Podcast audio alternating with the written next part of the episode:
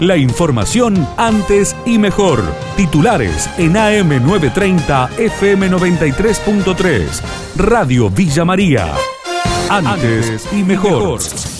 Por falta de insumos no se van a realizar testeos rápidos o antígenos en Villa María, lo confirmó a nuestra emisora el secretario de Salud del municipio, Pedro Treco estamos con dificultades técnicas porque el, hisopado ya hace al aire libre prácticamente y estamos con problemas de logística, así que hoy solamente vamos a hisopar PCR y en la asistencia pública, al menos que cambie la, situación climática. Y vamos a hacer PCR, no se va a hacer test este, de antígeno porque no nos han llegado, nos hemos quedado sin, sin test de antígeno y la provincia no nos ha enviado todavía. Nosotros estamos haciendo aproximadamente entre 400 y 500 test por día, aproximadamente. Y sí, en eso se denota la preocupación, lo que no se denota es en el comportamiento social, que no es el adecuado. Cada vez hay más gente sin barbijo, cada vez más gente reunida en conglomerado, lo cual nos va a traer serias dificultades, ¿no es cierto? Por otra parte, hoy fue presentada Victoria Beco como la nueva responsable de la asistencia pública. Voy a intentar dar lo mejor de mí, dijo la flamante funcionaria. Una gran tarea y desafío, como siempre digo, que tener la coordinación de espacios tan importante para la salud de la población supone que,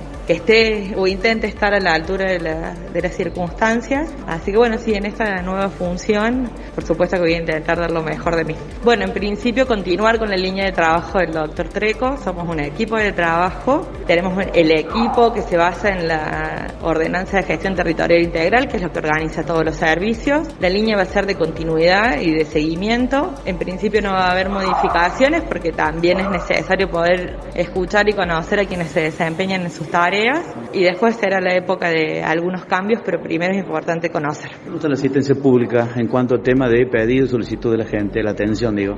Bueno, muy convocada, muy, muy convocada. Nosotros tenemos servicios pensando en la distribución como el centro de isopadores, el CAS móvil, la guardia, la guardia y sus modificaciones, recientemente el 107, ya todos los servicios que venían vigentes, como ecografías, vacunas, clínica médica, psicología, consultorio inclusivo. la demanda sigue siendo muy alta. No, no nos encontramos en el mismo punto que al inicio de la pandemia, donde habían bajado las atenciones sino que estamos en el nivel promedio. Pero la idea es poder potenciar a cada uno de los trabajadores en su función y, también en su profesión. 1.500 nuevas oportunidades de empleos en comercio electrónico para cordobeses. Laura Jure, ministra de Producción del Empleo y la Economía Familiar, dialogó con Radio Villa María. Todos sabemos el crecimiento que ha tenido el comercio electrónico, que venía teniendo y que producto de la pandemia ha hecho que se acelere mucho más ese proceso y sabemos que los comercios necesitan incrementar los distintos canales de venta. Por eso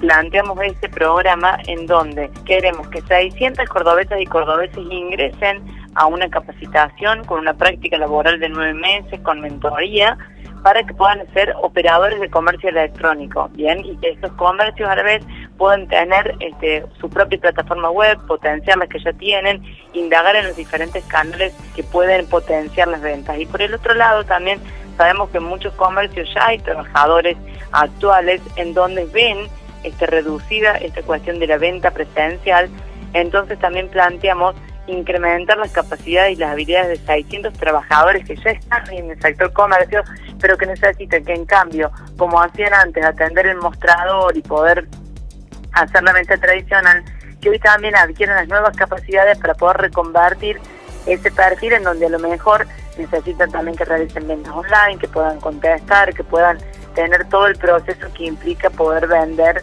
de manera virtual. Ley de biocombustibles, estamos a 50 días de quedarnos en el limbo, fue lo que dijo a nuestra emisora el gerente de Acabío, Santiago Acuaroli, preocupado por la no prórroga que podría darse de la ley de biocombustibles. La participación del gobierno de Córdoba es fundamental, ¿no? El 12 de mayo se vence la ley que habilita en el caso del biotanol el corte del 12% y, en el caso del biodiesel el corte del 10%. Es que dieron origen a todas las inversiones, digamos, en planta. bueno, en Villa, Villa teníamos acá que al momento se había invertido más de 190 millones de dólares y, digamos, da 90 puestos de trabajo directos y más de 200 de trabajos indirectos. Bueno, esa es la circunstancia. Estamos a 50 y pico días de quedarnos en, un limbo, digamos. Bueno, ¿qué pasa, eh, digamos, después del el, 13 de mayo? Ya no habrá más corte. Todo ese limbo, toda esa, si querés, inseguridad jurídica, bueno, en la que estamos enfrentados después de más de dos años y medio de trabajo, digamos, con, con el gobierno anterior y con este respecto de, bueno, a ver, este, es la prórroga, es una nueva ley, presentarles alternativas. Sinceramente incomprensible que, hemos, que llegamos a, esta altura después de, haber invertido. Antes y mejor. Las noticias de cada hora en la radio número uno del interior. AM930, FM93.3, Radio Villa María.